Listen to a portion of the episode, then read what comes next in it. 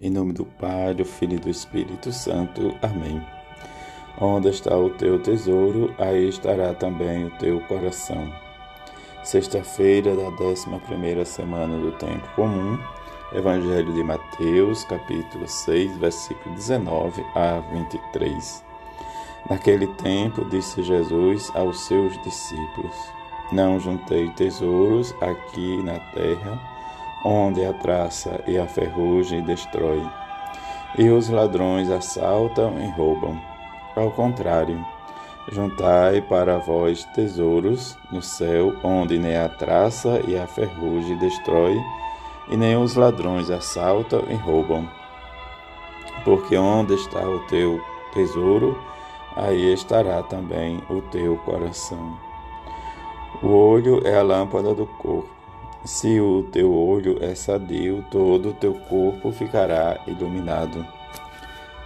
Se o teu olho está doente, todo o teu corpo ficará na escuridão.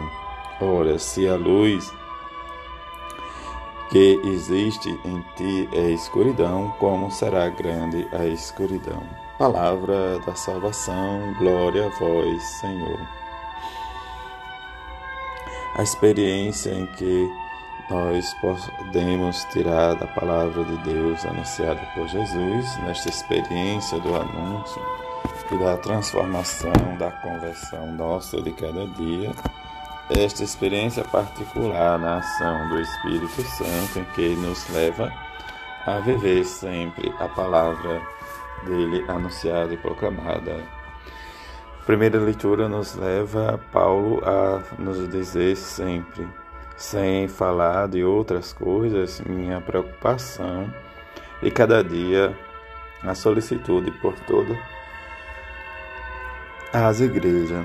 Nessa circunstância, Paulo vai experimentando o crescimento das comunidades na sua ação e testemunho mas também a dificuldade do anúncio da palavra do Evangelho de Jesus, em que ele vai dizer, diante dos inúmeros perigos, das inúmeras viagens, em situações em que o próprio Jesus o coloca e ele vai vivendo, diz, pelo trabalho, pelo anúncio, mesmo diante das desconhecidas ciladas do inimigo. Mas essa, essa solicitude e preocupação em que ele leva, como ele nos vai dizer, quem é fraco, que eu também não seja fraco com ele, que é escandalizado, que eu não fique ardendo de indignação, mas é preciso gloriar sempre nas fraquezas para que o Senhor fortaleça nesse sentido. O salmista nos diz que o Senhor liberta o justo de todas as angústias.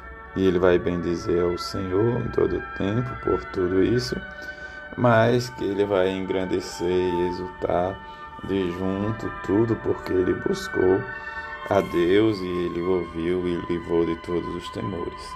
Jesus, diante do sermão da montanha, nos convida a esta experiência com a sua palavra esse não juntar tesouro na terra, porque há realmente o desespero, a ganância, desde a soberba, desde a falta de dividir o, o apego, e ele vai dizer que precisamos juntar o nosso tesouro no céu, porque lá não diz nem o ladrão, o assalto, nem a ferrugem, nem nem diz ninguém rouba, mas diante disso ele vai fazer uma grande pergunta: onde está realmente o teu coração?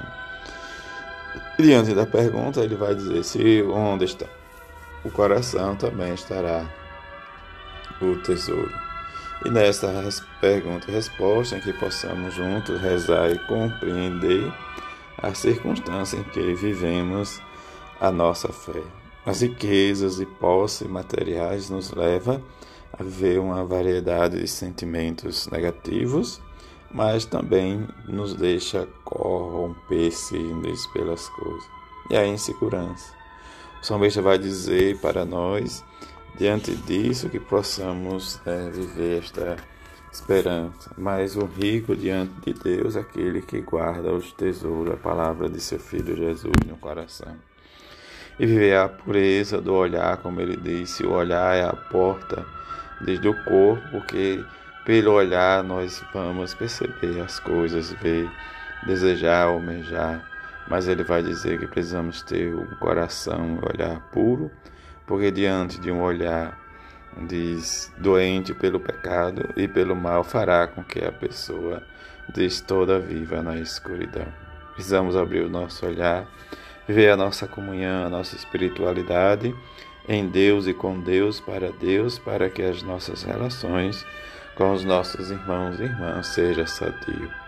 Que rezemos e peçamos a bem-aventurada Virgem Maria São José, e que nessa sexta nós possamos experimentar sempre nossas orações, nossos jejuns, nossas penitências, nossos sacrifícios e oferecer em reparação a conversão dos pecadores. Assim seja. Amém.